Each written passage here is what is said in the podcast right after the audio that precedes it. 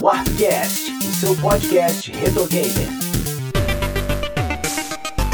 Sejam todos bem-vindos ao Warpcast. Eu sou o JP Moraes e estou aqui com Sidney Rodrigues, Olá, pessoas, de volta para mais um Arpcast. Mano Beto, Olá, tudo bom? Tudo jóia? Oda Lemos Fala pessoal. E a ilustre presença do Velberan. Daí, beleza, eu sou o Velberan. Melhor abertura, né, cara?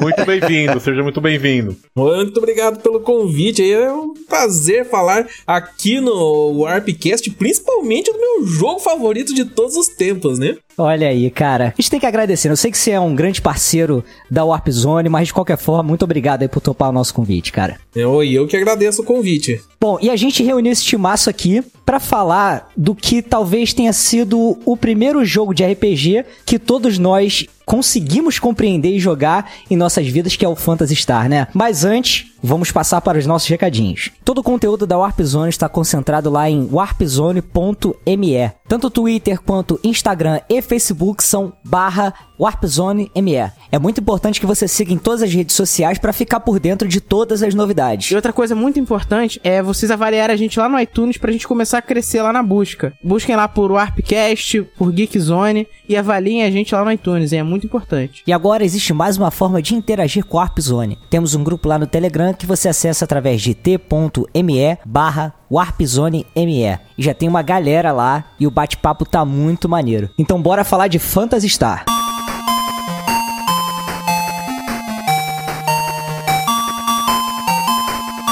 Bom, já que o Velberan falou aí, como é que é a tua relação com esse jogo? Fala um pouquinho pra gente aí. Ele é teu jogo favorito mesmo, né? De todos os tempos. Isso daí, eu já até perdi as contas de quantas vezes eu fechei ele.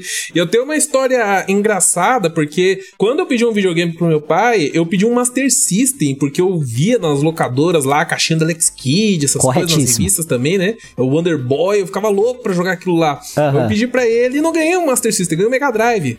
Ah, Pô, fiquei feliz pra caramba com o Mega Drive, né? Aham. Só que ainda assim tinha coisas do Master System que eu gostava. Eu tinha uma locadora perto de casa, que eu pegava fitas de Master System, mas tinha as de. uh, as fitas Mega Drive, né? Mas tinha as de Master System também, eu ficava namorando as capinhas lá. E tinha do Phantasy Star que, nossa, me encantava, né? Falando lá que o jogo era enorme, passava três meses pra fechar ele. Eu via atrás lá aquela figura do Fishman, né? Pô, olha só o gráfico do jogo, quero muito jogar isso. E tinha um vizinho na rua que ele tinha o Master System e às vezes eu ia lá jogar na casa dele, às vezes ele ia na minha casa jogar Mega Drive e tal. Eu comentei desse jogo, Phantasy Star, pra ele. Ele falou: Nossa, cara, esse jogo é mó lixo, é uma porcaria isso? de jogo. Caraca, fica só uma pecador. menininha andando assim com uma espadinha, daí aparece um bicho, você fica tchuca, tchuca, tchuca, apertando o botão lá e você mata o bicho. Só isso. Eu, eu pensei assim, não, cara, mas pô, a capa é tão bonita, não pode ser um lixo desse, né? aham. E tá. Um belo dia eu peguei o videogame emprestado dele lá, deixei o Mega Drive meu com ele pra ele jogar, tipo, um fim de semana, fui correndo pegar o tal do Phantasy Star na locadora, coloquei, rapaz, que delícia, mano. Que delícia. Mas foi amor à primeira vista, assim, direto, direto. Só que aquele cartucho tinha um problema. Ele não salvava. Esse em específico que você pegou? Exatamente. Isso era lá em 90 e pouquinho. O cartucho já tava com a bateria zoada, né? Caraca. É, ele salvava, só que eu, eu me lembro, né? Eu tinha chegado lá no. Acho que eu tinha pegado o Odin um dia inteiro pra fazer isso, né? Primeira vez que eu joguei, imagina. Ah, é, porque você não sabe o que tem que fazer, né, sim. cara? Nossa, morri um monte pra aquelas escorpiãozinhas e tal. Aham.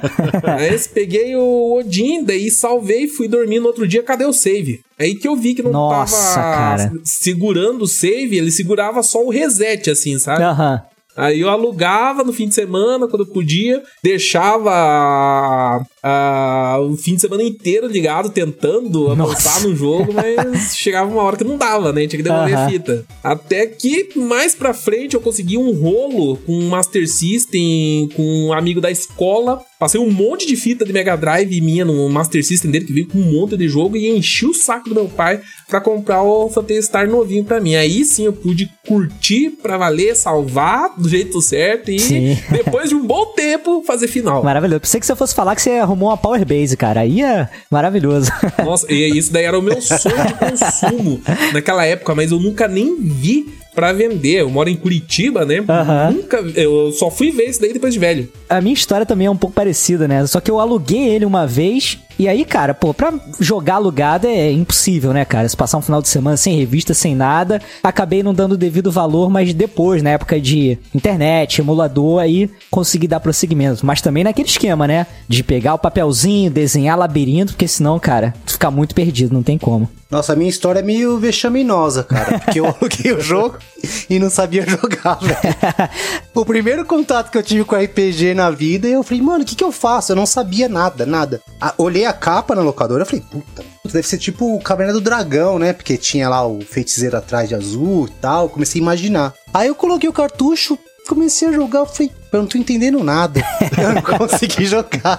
Eu troquei, coloquei o Super Futebol lá no lugar e fiquei jogando. Olha não aí. consegui jogar na época, cara. É, mas acho que você não foi o único, Oda. Eu vi o jogo na época, mas não foi paixão à primeira vista, não. No meu caso, eu acredito que isso se deu porque eu vim do arcade. Então, quando eu vi aquela concepção diferente da caixinha do jogo, me frustrou bastante. Falei, igual o amigo dele falou, que merda, né? Então, eu acho que no meu caso é o mau costume dos arcades, né? Que tinha gráficos com sprites enormes, né? E eu não tinha conhecimento técnico nenhum naquela época. Mas aí vem um detalhe que eu fiquei tão estressado que eu juro que eu não reparei nisso na hora. Estressado, Ah, cara. não, eu fiquei muito frustrado. Eu falei, ah, não. Sei lá, eu, eu imaginava tipo um Glaudent, sabe? O jogo. Aham. Não, nunca. Que eu nem sabia o que era um RPG também, né? E eu fiquei tão nervoso que eu nem me dei conta que o jogo estava em português. Eu Caraca, só me dei conta que ele estava em português quando eu entrei numa casinha que ele pergunta se você tá gostando do jogo, né? Aham. Aí você fala, eu falei, não. Aí fala, então por que você tá jogando até agora? Aí aquilo me chamou. Eu falei, meu Deus, tá em português. Só Meu naquele Deus. momento.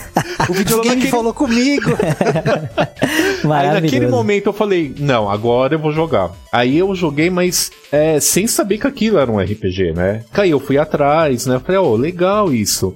Mas foi nos 45 do segundo tempo. Se não fosse esse detalhe, Olha aí. com certeza se o jogo fosse em idioma original, já teria deixado. Tinha largado, né? Mas foi bom porque hoje eu gosto de RPG também, tanto de jogos de luta como RPG. Detalhe que ele chegou na Suelo não gostando do jogo, pra você ver como o jogo é bom mesmo. Daí é lá na metade por aí. Pois é. É, imagina se ele gostasse, Tem né? mó pernada até chegar lá.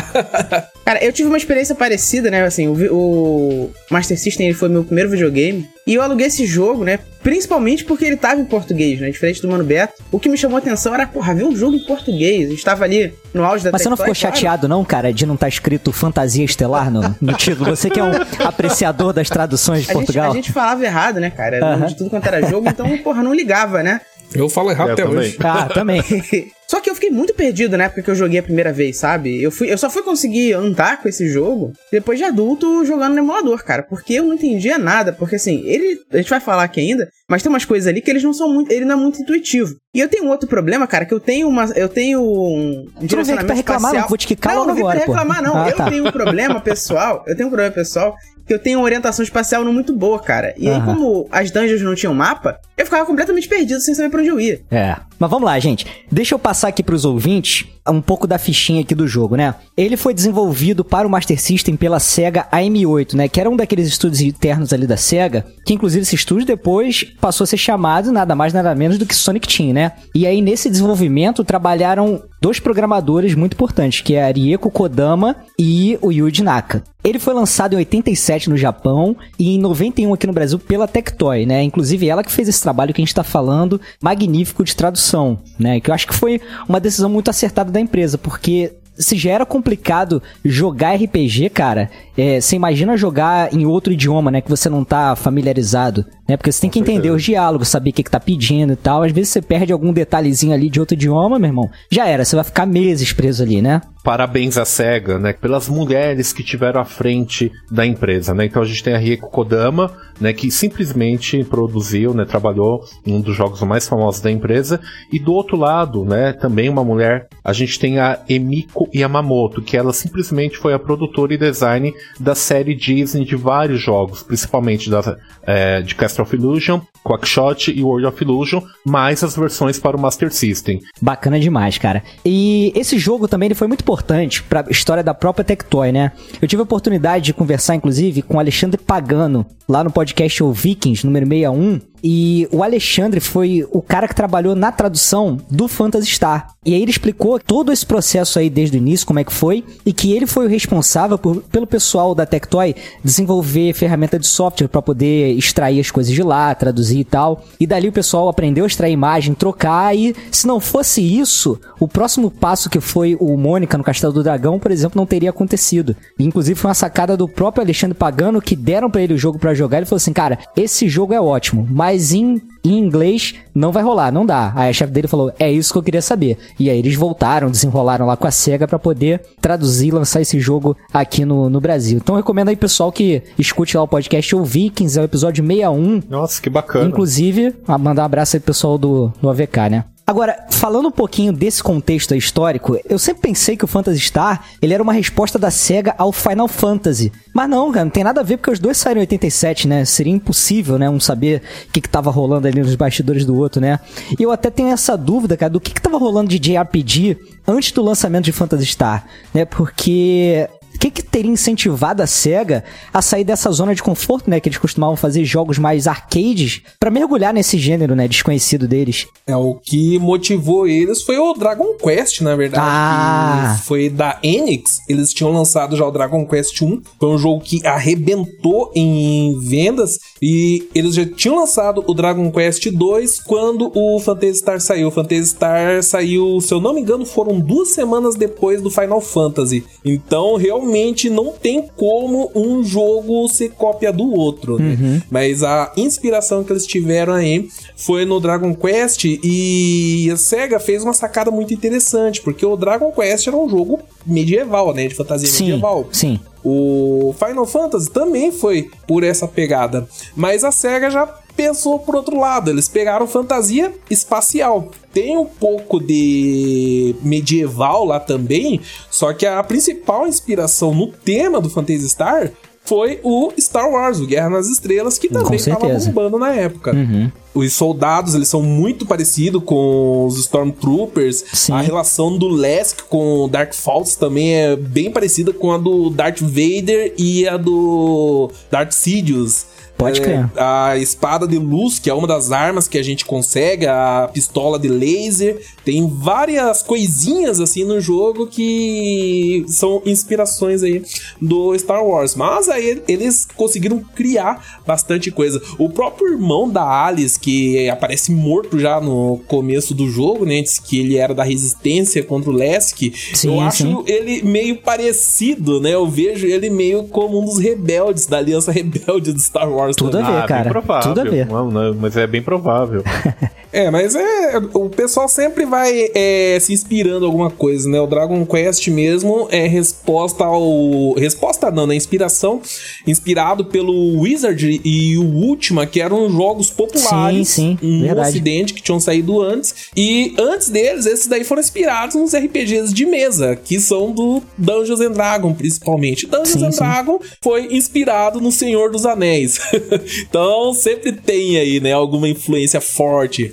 Por mais que o primeiro jogo do Star, é, do Phantasy Star tenha sido muito inspirado no, no Star Wars, os outros não tem nada a ver. Eles conseguiram criar um universo próprio e os seus enredos próprios, né? Ele se desvinculou totalmente do Star Wars a partir do segundo. Ô, Velberan, cara, deixa eu aproveitar, né, já que você tá aqui, eu abusar um pouquinho de você. Será que você consegue fazer uma, um breve resumo ali do plot do jogo? Como é que a gente entra nessa aventura? Bom, basicamente, a Alice, né, encontra o seu irmão morto pelas tropas do Lesk. O irmão dela pede, né, que ela encontre o Odin, que iria ajudar ela a derrotar o Lesk. Então, basicamente, essa daí que é o começo da aventura. Ela tem que encontrar o tal do Odin, mas ela descobre que esse Odin foi tentar derrotar a Medusa, que tinha um machado poderoso que podia ajudar na aventura também, mas a Medusa transformou ele em pedra. E para conseguir salvar o Odin, transformar ele em carne de novo, ela teve que viajar para outro planeta. A gente começa em Palma, a gente tem que conseguir é,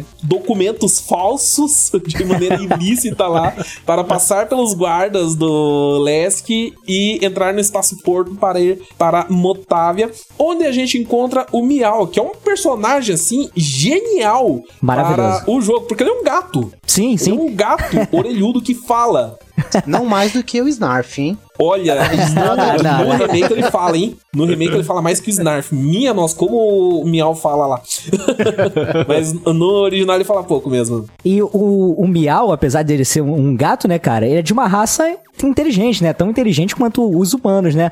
Eu acho até engraçado que ele fala assim, cara, tem aqui o antídoto, mas eu não tenho dedo pra pegar ele e salvar o Odin. Coitado, cara, do Miau. A Alice, como tem polegares, ela consegue abrir o frasquinho, voltam os dois para Palma e conseguem salvar o Odin. E os três, então, né, se juntam à aventura, voltam para Motávia falar com o governador que passa a recomendação de encontrar um mago eremita que está em uma caverna. Esse daí seria um Noah, que é o tal do maguinho do jogo. Depois, na aventura, que a gente vai descobrir que ele é um descendente de uma dos Espers, que são uma, um- um- uma linhagem de magos bem antiga do, daquele universo, né? Mas ele que vai ajudar a gente a conduzir a aventura a partir daí. Então, resumidamente, a história do Phantasy Star é a tal da jornada do herói, né? A gente recebe um chamado, temos que encontrar um time, é, amigos, né? Aliados, se fortalecer, conseguir armas, que no caso lá são as armas feitas de lacônio, um metal muito antigo e poderoso do sistema solar de Algol, e com isso daí a gente vai poder derrotar o Lesk.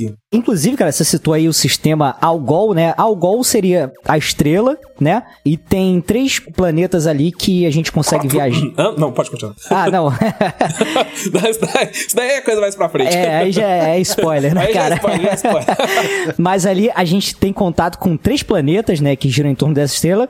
Inclusive, essa estrela existe, né, cara? De verdade. Existe? Essa eu não sabia. Não sei se você vai lembrar de Cavaleiros do Zodíaco, olha aí. O Algol Aham. de Perseu, né? Ah, É, isso eu lembro. Essa estrela, ela pertence à constelação de Perseu. Então por isso que ele tinha esse nome. E lá a gente enfrenta a Medusa, né? E olha aí, cara. Tá vendo como é que tá tudo ligado? Pois é, pois é, interessante, eu não sabia dessa. E aí a gente tem três planetas ali, que é o Palma, né? Que é um planeta bem florestal, né? Tem praias, montanhas. Muito parecido com a Terra. Sim, sim. Tem Motávia, que é um planeta desértico, e Desores, que é um planeta gélido, né?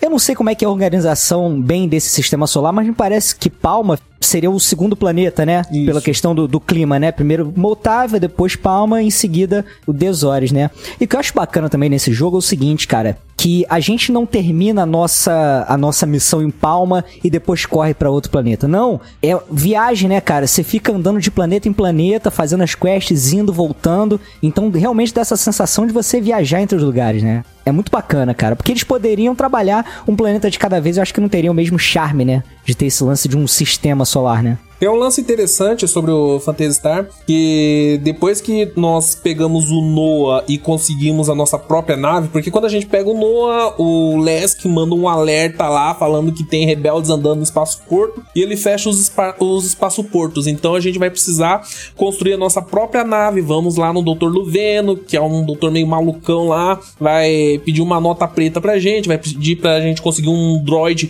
pra pilotar a nave. Então a gente tem a nossa própria nave. A partir deste ponto até o final do jogo, até a hora da gente ir pro, pro desafio final mesmo, é praticamente um open world. É. A gente pode fazer as missões na ordem que quiser. Tem uma ordem lógica que a gente pode fazer, onde a gente vai encontrar inimigos assim mais do nosso nível tal. Mas Sim. se você quiser inverter essa ordem, se meter com os titãs, com, com os mamute lá, você pode. E justamente por causa disso, eu já conheci algumas pessoas, principalmente nos comentários do canal, tá, que falaram que se perderam nessa parte porque não sabia o que, que tinha que fazer, que era muita coisa, né? A gente vai numa cidade e fala, ó, você tem que pegar o item lá, mas você tem que pegar o, o Land Rover aqui, você tem que pegar. E, e vai dando muita informação, muita informação, Sim, e tem gente que não sabe administrar tão bem como é que vai fazer. Mas é uma característica que eu achei muito boa, porque até hoje, né, saem RPGs que a história é completamente linear. As coisas que a gente tem que fazer são totalmente lineares. Você termina de fazer isso Sim. aqui, aí você tem que fazer aquilo lá. No Phantasy Star, não. Você chega naquela hora, você tem um monte de coisas que você tem que fazer, itens que você vai precisar pegar e tal, mas você praticamente escolhe como é que você vai fazer. Mas tudo isso se dá ao fato do cartucho ter os importantíssimos 4 megas de capacidade. Verdade, verdade. 4 megabits, né? Que são 512 Megabits. KB. É, não, não aparecia na época, né? Aí, segundo os relatos da própria Rieko Kodama, esses 4 megabits do cartucho foram usados até a tampa, até a boca. Não duvido, cara. Que ela comentou que ela queria fazer uma arte. A Rieko Kodama, na verdade, ela foi a design gráfica do jogo. Ah, tudo que você vê, os monstros e tal, foi ela que desenhou, ela também ajudou no conceito, na história e tudo mais, né? Então ela queria colocar uma arte reunindo com os quatro personagens principais pro final do jogo. É, o Yuji Naka, que era o programador mesmo, falou assim, ó, desculpa, mas o cartucho tá lotado, não tem como colocar. Né, daí passou, ah, ficou chateada tal, mas passou o tempo. O Yuji Naka falou que espremeu os códigos lá, apertou aqui, apertou ali, liberou uns bitzinhos que dava pra Olha. colocar uma imagem, né? Daí ela olhou assim e falou: caramba, mas não dá pra fazer quase nada com isso daqui, né? Queria fazer um negócio da hora tal. Com isso daqui, o que, que eu vou fazer? Daí ela pegou e fez aquele quadrinho, né? Que é com fundo azul e tem os quatro personagens. Ela falou: ah, já que o, o Yuji lá ele se esforçou tanto pra fazer isso daí, né? Eu vou aproveitar da melhor forma possível, então. Então, aquela imagem do final do jogo, ele é a tampa que fechou o pote lotado dos 4 megabits do cartucho do Phantasy Star. Fechou bem, né? Apesar, Fechou, ainda mais fechou. sabendo disso, né? E eles fizeram muitos atalhos assim pra conseguir aproveitar bem o, a memória do cartucho, porque não dava pra colocar o jogo todo que eles queriam, né? Então tem vários monstros que aparecem bem no meio da tela que eles fizeram só a metade do monstro. A outra metade é espelhada. Ah, olha aí, Ah, cara. Então eles conseguiam fazer um monstro grandão, só que espelhado. As animações de combate também eles queriam que fosse mais elaborado, mas não dava. Por exemplo, tem um zum- os zumbis lá, né? São vários zumbis, só que de cores diferentes. Eles vomitam o negócio, o ataque deles é vomitar, né? Eles vomitam e o negócio desce e volta pra boca. Aí a Kodama falou, né? Eu queria que o negócio descesse, caísse, escorresse no chão, mas não dava É pra complicado. fazer. Então a gente reaproveitou a animação da meleca descendo pra voltar e completar a animação. Aí o zumbi ficava vomitando e voltando, vomitando e voltando. Mas é um zumbi, ninguém liga pra É, isso. zumbi com refluxo, né? Exato.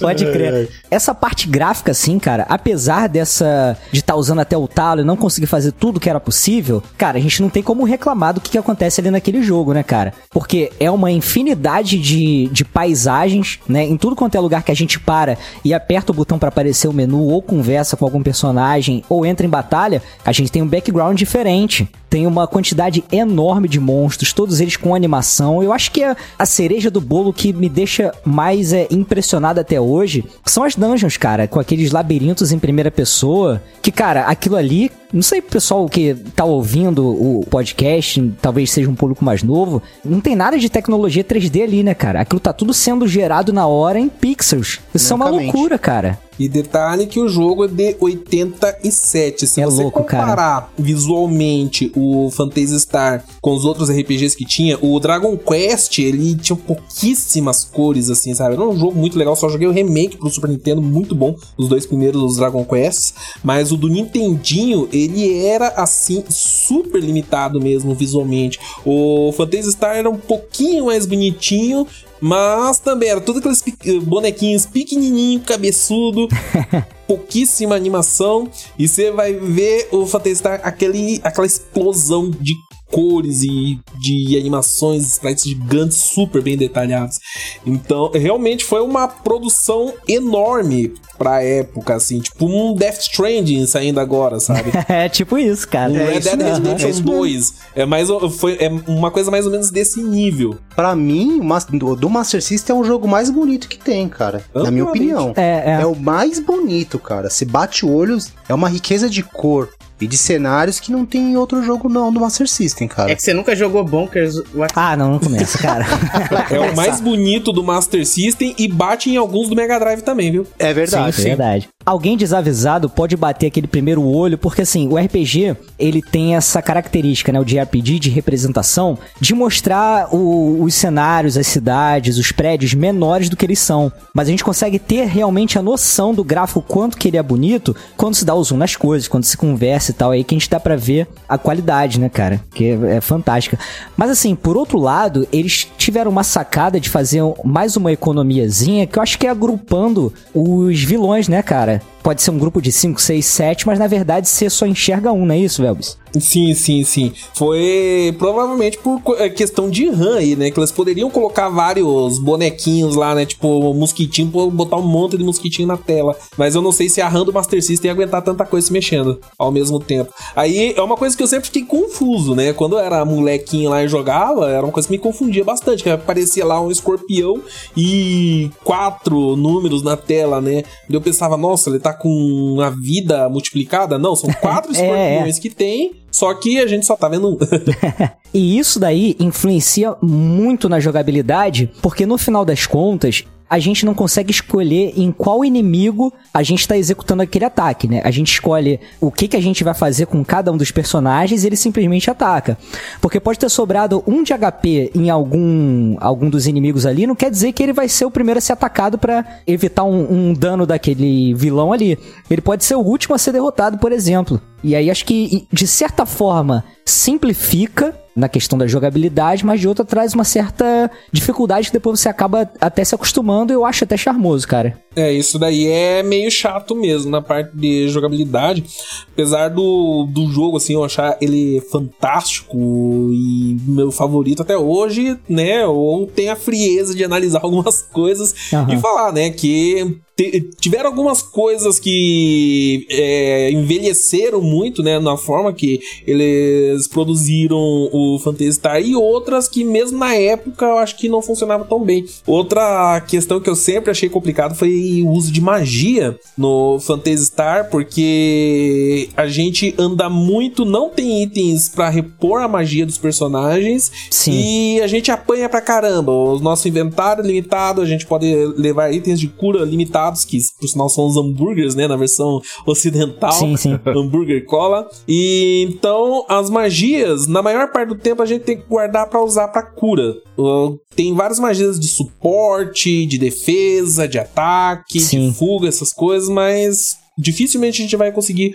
usar porque a gente tem que manter aquilo lá pra se curar. Sim, verdade, cara. Basicamente, ele é um RPG do tipo mais comumzinho daquela época, né? Que a gente vê o bonequinho andando de cima, vamos na cidade, conversando com as pessoas, compramos itens na loja, que podemos equipar e tudo mais. Quando a gente vai pro combate, a visão é em primeira pessoa, ou seja, a gente só vê o bicho grande na tela e nosso menuzinho embaixo. Certo? Então, daí que rola o combate através desses menus mesmo. Nós não vemos os nossos personagens, a gente só vê o impacto das armas. E até quando a gente pega uma arma nova no jogo, a gente vai correndo procurar um inimigo pra ver qual é a animação nova da arma. Mas assim, tchum, só um risquinho na tela e uou, da hora, né? Que é o que a gente vê lá. Mas a grande sacada mesmo do Phantasy Star, que foi uma das coisas que mais chamaram a atenção, foram as dungeons 3D, que realmente são labirintos que a gente só vê os corredores, a gente, tipo um Doom da vida, mas que a gente só pode andar, andar para frente ou para trás seguindo os caminhos. Como não tem um mapa dentro do jogo mesmo e o labirinto é 3D, é uma beleza para se perder nesses labirintos. Fora né? os níveis, né? Que dá pra subir e descer, não é? Dá pra subir, descer e pegar umas armadilhas ainda. Sim, é A detalhe. tal né? da caverna do Boomerang e do Miau, que é uma dungeon bônus que tem em palma bem no começo do jogo, onde a única coisa que tem lá é um boomerang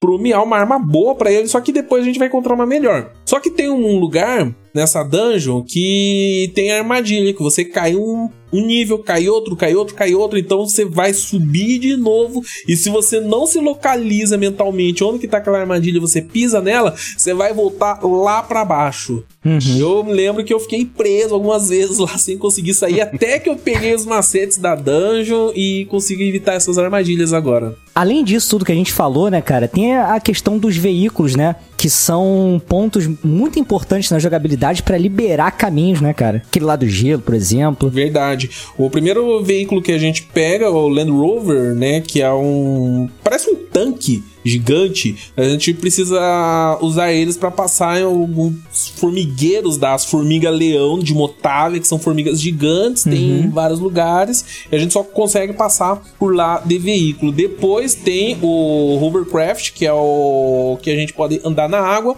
Posição a mão na roda, cara. Isso. Porque dá pra passar na lava também, né, cara? Dá pra passar na lava também, exatamente. Felizmente o negócio não queima.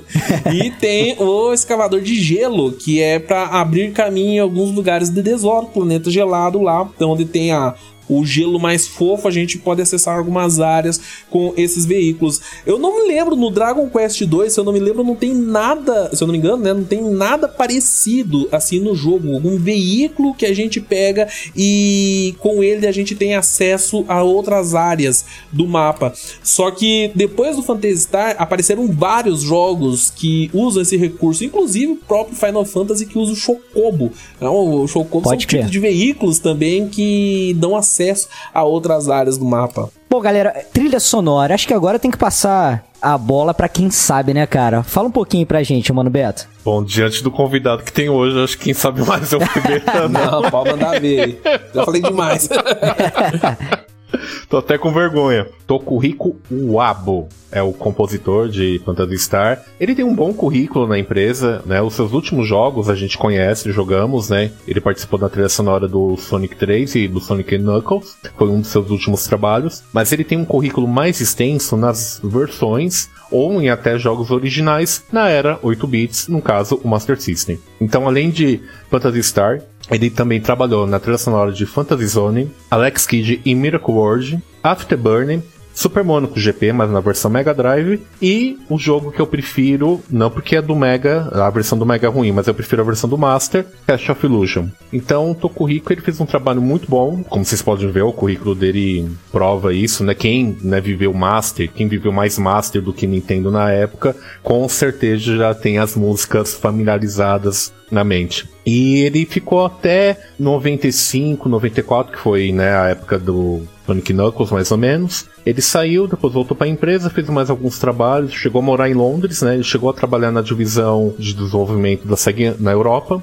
Aí ele voltou em 97 e aí ele saiu né, da SEGA definitivamente. Mas ele tem um legado muito grande. Ele comentou em uma de suas últimas entrevistas, né, antes de mudar de área, que a trilha sonora do Master, né, do Phantasy Star, foi muito emblemática para ele, porque ele fez numa época da bolha do Japão, né, da economia japonesa que se deu mais ou menos de 86 a 92. Não sei porquê, isso influenciou ele, ele ficou muito entusiasmado. Isso deu um gás para ele para fazer a trilha sonora do Phantasy Star, né? E vale lembrar, né, do chip FM, né, que é compatível, né, a versão japonesa, né, então fica ainda melhor. Eu já acho ótima a trilha sonora por si só. Se já é boa, normalmente fica muito fascinante no, no FM.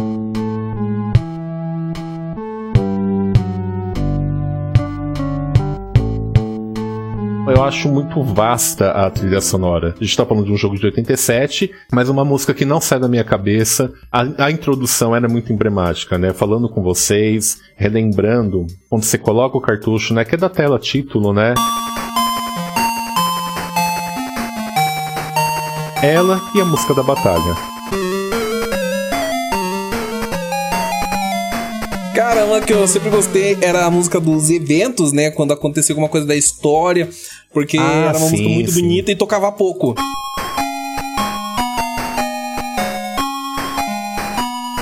A gente tinha que fazer alguma coisa pra aquela música aparecer, sabe? É, só quando aparecia em momentos especiais do jogo. Era uma que eu gostava bastante. E uma música que eu não gostava quando era mais novo e hoje é uma das minhas favoritas, é o tema de Motávia.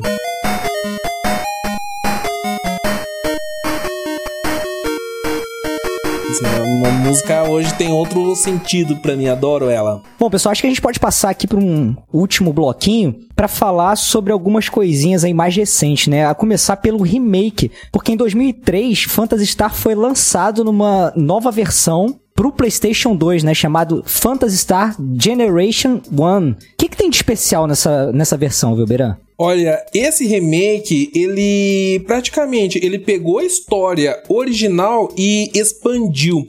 Como tinha todas aquelas limitações da época. A história do Phantasy Star é tudo muito corrida. Então, nada muito explicado, como por exemplo, por que, que o Doutor Louco lá tava querendo pegar o Miau? O que, que ele queria com ele? Uhum. Quem que era o Lesk antes de, de ficar louco? Que é comentado lá que ele era um homem bom, mas de repente ele ficou é, doente lá e quis dominar tudo. Uh, que que, como que as pessoas de Palma reagiam com o Odin por ele sair lá, é, dizendo que ia derrotar a Medusa e acabou ficando petrificado na caverna dela. Como que a Medusa saiu daquela caverninha onde ele estava e voltou pro castelo dela?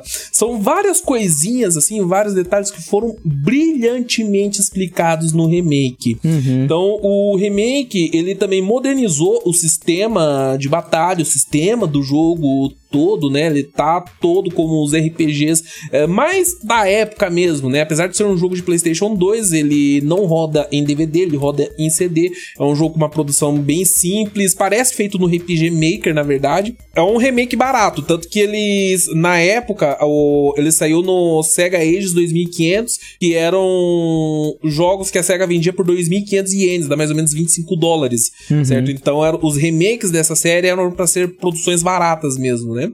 E vendidos baratos também. Então, eles conseguiram fazer uma, um, várias coisas bem interessantes. Tiveram outras que eu não gostei, algumas por nostalgia mesmo. Só que eu acho que é um remake que vale bastante a pena os fãs de Phantasy Star conhecer para se aprofundar mais na história. Legal. É, eu tenho a dúvida, ele saiu fora do Japão, não, né? A tradução Não, foi feita por fãs, né? Tem tradução em inglês feita por fãs. Bacana, legal. Teve o pessoal da Gazeta de Algoz Nossa, esse site é maravilhoso. Foi o pessoal desse time que eles desenvolveram a ferramenta para fazer a tradução do japonês pro português, só que eles se enrolaram lá por, né, questões da, da equipe lá, os afazeres deles Aham. não conseguiram é, terminar, só que eles disponibilizaram essa ferramenta no na internet. E a galera lá de fora viu essa ferramenta e usou ela para traduzir o jogo para inglês. Olha, cara. Ah, que legal. Maneiro, Bacana. cara. Não foi perdido, pelo menos, o trabalho dele. Exatamente. Daí depois ah, eles conseguiram uma solução lá que, que facilitou eles terminarem o trabalho em português. Tem tudo Legal. escutadinho lá na- no, no site deles. Em 2018, né, ano passado dessa gravação aqui, saiu também uma versão para o Switch, né, no Sega Ages. Vilberan, essa é a versão definitiva pra você? Bom, dá pra dizer que sim, tá? Porque, bom, faltou em português. Ah, é, é verdade. Ele com o áudio original, o áudio FM, que tinha ficado exclusivamente pro Japão. E por sinal, é, apesar do áudio FM ter nove canais de áudio a mais, sons bem mais detalhados e profundos, tem muita galera aqui do Brasil que não gosta dele. Aham. Só deixar a, a menção aí. É, Não sei se é por gosto ou por, pela nostalgia, porque não é o som que eles ouviam antigamente. Mas quando eu coloco algum vídeo com som FM lá, parece um monte de gente falando tira! Fica com Então. um jeitinho de Mega Drive. Tem tudo isso daí. Tem a opção de colocar mapa nas dungeons, que era o maior terror da galera pra fechar o jogo. Então você entra na dungeon conforme você vai andando, o mapa vai se desenhando. Isso é bacana, né, cara? Eles não te Isso. entregam a resposta, eles deixam tipo Diablo, né? Que tem aquele recurso, você vai andando, ele vai É, criando mapa, Só então. que o mapa, ele mostra o, onde tem baú e mostra também onde tem passagem secreta. Eu Ah, fui rejogar aham. aqui no remake, tinha passagens secretas que eu não conhecia. Olha Joguei trocentas vezes não sabia que tinha passagem secreta, coisa assim, sabe? E resolveu meu problema de ficar perdido cara. Exatamente, então agora é possível. Dá pra jogar o modo original dele, que é o Phantasy Star normal, mesmo igualzinho que tava lá no Master System, ou então tem um modo novo, eu não me lembro como é que eles chamaram. Eu acho que é modo Original Ages. Mode e tem o Sega Ages Mode. É, o modo Ages, eu acho que é isso mesmo. Que você joga com uma redução enorme no número de encontro de inimigos, que no Phantasy Star, assim, você dá dois passos, parece um bicho, principalmente É. no dungeon, velho. É Aham. muito, muito encontro mesmo. Às vezes a gente fica quase doido com isso. Então no modo Ages você tem muito menos encontros, os monstros em compensação dão mais XP, mais dinheiro e então você consegue assim, tipo, fechar o jogo super rápido. Eu quando peguei ele, se eu não me engano, eu fechei em 5 horas. É bom pra quem quer matar saudade rapidinho, né, cara? Cinco Quem já jogou. E- exatamente. É pra, eu, eu acho que é ótimo, assim. Ou pra galera que. Vamos falar a verdade. Quem não jogou Phantasy Star antigamente e vai pegar ele agora, não vai aguentar o jogo no original, cara. Uhum. Não vai aguentar. é muito pauleira. Mas se a pessoa não conhece, nunca jogou, você acha que ela deve pegar o remake do PlayStation 2 ou ele deve pegar essa versão que saiu pro Switch, mesmo que jogue no modo original? Eu recomendo o original primeiro, que eu acho que jogando o original, ele vai apreciar melhor o remake. Entendi. Entendi. Tem que ter aquela carga, né? Aquele conhecimento prévio, né? E vai valorizar a experiência. Eu, quando fui jogar pela primeira vez, tive uma certa dificuldade em entender pra quem serve tal equipamento, em quem que ele pode ser equipado, qual que é, para que que serve aquilo. Cara, isso vinha no manual de instruções, porque é uma informação que a gente não tem, muitas vezes a gente acaba quebrando a cabeça e gastando dinheiro à toa. Esse dado era complementado pelo manual? Ah, Eu acho que no próprio manual em português tinha, não? Ele falava do. Ele, ele falava dos equipamentos. É, isso que eu queria saber, porque eu só tive contato com de locadora, então não vinha Aham. manual, né? É, tem no, no, no próprio manual em português tinha falando. Uhum. Mas dentro do jogo, não. Ah, entendi. Então, no, inclusive na versão do Switch, eles colocaram isso aí, né? Essas informações extras, né? Colocaram, tem é, os equipamentos que a gente pode pegar, a tabela de magias também, que os personagens abrem conforme vão subindo de nível. E legal, né, que você pode deixar do lado da tela, sempre vai aparecer a foto, do, a- o retrato do personagem, e do lado a contagem de vida e a contagem de mana. Olha aí, bacana. Nossa, ficou muito lindo, ficou muito lindo aquele. eu, eu me apaixonei, assim, eu peguei. Eu ia pegar só pra fazer um videozinho, só pra mostrar no canal, acabei fechando ele todinho de novo. Ei, que maravilha. Dá vontade de pegar o Switch e botar na moldura, né, cara? Ficou muito bom, ficou muito bom. Eu pensava que você ia fazer pergunta mais específica de colecionismo, JP, então eu vou fazer pro Velberan. Se você possui a versão do Mega Drive, né? que não, é do muito Mega Drive rara, eu não peguei. Né? Lá no Japão a gente até encontra de boa, sabe? É, isso que eu ia- queria saber. Custa por volta de 50 dólares, mais ou menos. Ah, Mas não é acabei tão não pegando. Não, não, ele não é nada absurdo assim, sabe? Vocês têm alguma curiosidade pra trazer, alguma coisa aí sobre o jogo? Tem uma curiosidade bacana que eu vejo pouca gente falando, que a Rieko Kodama disse que como que seria o Phantasy Star que eles imaginaram, que é totalmente diferente do Phantasy Star que a gente tem hoje. Que quem seria o protagonista não era a Alice, sim o Noah. O Noah, muita gente fala assim, né? Que ele é muito delicadinho, parece uma menina tal. Assim, ele tem aquele visual andrógeno de propósito. Segundo a Rieko, o protagonista seria Lutz, mas em nenhum momento do jogo iria falar se ele era homem ou mulher. E dependendo das escolhas dos jogadores, e o personagem iria se revelando como uma mulher ou como um homem. Que Bacana. bacana. Legal. Só que, por conta de todas as limitações que eles tiveram, na época eles não conseguiram tirar o, a ideia do papel. Então fizeram a Alice como uma protagonista e o Noah, né, o Lutz, como um personagem só do jogo. Só que mantiveram o visual dele andrógeno em função aí dessa origem da criação dele. Uma outra curiosidade é que aconteceu logo no começo do jogo é aquela troca do Miau pelo, pelo, pelo pote, né? Uhum. E no começo ele tenta vender o Miau por um bilhão de mesetas. Que não faz sentido, foi perguntando, caralho. é, então você deduz que o pote vale um bilhão, né? Porque se a- ele aceita a mesma troca. A questão toda é que não existe um bilhão de mesetas no jogo. Nem se você quisesse, em nenhum momento você conseguiria é, concluir essa transação sem dar o pote. Porque não existe todo esse dinheiro no jogo. Uhum. Me- Se você, mesmo você coletar todo o dinheiro que tá disponível, é, só que fez, tipo, aquele. que faz aquela, aquela jogatina ultra completa, né? Se você re- recolher todo o jogo, ele tem 65.535 mesetas. Olha aí. Esse daí é o limite de, de mesetas que você pode conseguir no jogo, né? Se você atinge esse limite, você já não ganha mais. É o máximo que dá. Putz, então o cara tava com um pote desse, trocou por um gato, dava pra se aposentar, É, mano. então, esse gato aí tem seus mistérios, que o doutor também queria ele, né? Ah, rapaz. Inclusive, cara, quem entregou o gato pro doutor sabe que vai pro inferno. Vamos deixar isso aqui claro. Quem nunca? Quem nunca entregou pra ver o que, que acontecia? Coitado do Miau, Salvava cara. antes. Ô, tadinho do Miau, poxa vida. Isso era um recurso bom, né, cara? A gente não tinha risco, porque dá pra salvar praticamente a quase qualquer momento do jogo. Tinha cinco slots de salvamento, né? Bom, gente, eu acho que a gente vai chegando aqui no final. Queria dizer que foi um enorme prazer receber o Wilberan aqui. Acho que ele somou demais aqui no, no nosso episódio. Phantasy Star é um excelente RPG. Ele é muito importante, acredito, para todos nós aqui. Muito importante também para o Brasil. Não só por ter sido o primeiro RPG traduzido, né, um dos primeiros jogos que realmente tinha bastante texto, bastante coisa, que teve esse trabalho de tradução, mas também por dar aquele pontapé inicial às ROM hacks oficiais, né? Que eram lançados pela Tectoy e depois, posteriormente, até a produção de jogos por eles, né? Velberan, quer dar um recadinho final aí, pessoal, não? Só agradecer aí toda a equipe da Warp Zone por convidar aí a participar do podcast que tá ficando muito massa mesmo. E agradecer também essa audiência maravilhosa aí por nos ouvir até agora. Quem não jogou Phantasy Star ainda pensa, putz, será que é legal ou não? Recomendo a versão do Switch, a versão original mesmo, eu acho muito boa. Só que vamos falar a verdade que ele é mais pra galera assim que curte das antigas. Se você for roots mesmo e quiser um desafio pauleira, pode pegar, né? Mas se você só quiser experimentar o jogo, pode ir no eles lá que você vai ter uma experiência muito legal também. Bacana. E pro maluco que ainda não está inscrito no seu canal, Velberan, como é que ele faz?